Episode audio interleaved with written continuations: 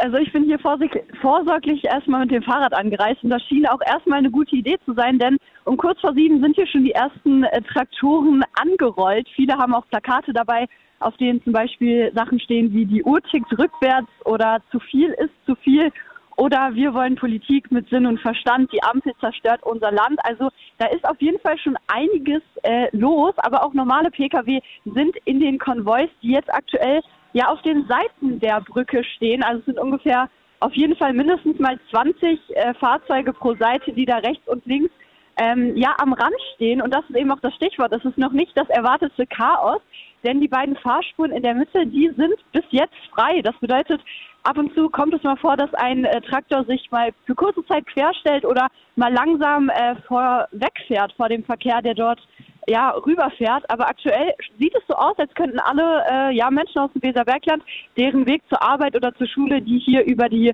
Münsterbrücke führt, den auch ganz normal bestreiten. Es kann halt nur sein, dass es eben ein bisschen länger dauert. Also zwei Fahrspuren in der Mitte sind frei.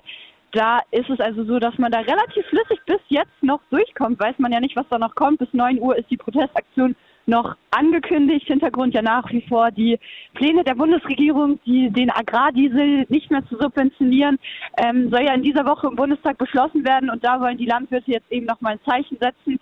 Ich konnte auch gerade schon mit einigen von ihnen sprechen und sie haben auch nochmal bestätigt, dass diese Subventionierungsstreichung jetzt eben nur das, äh, Tropf, der Tropfen war, der berühmte, der das fast zum Überlaufen gebracht hat. Also sie fühlen sich nicht gesehen von der Politik und wollen das eben heute mit dieser Protestaktion auf vielen Brücken hier im Landkreis nochmal bestätigen.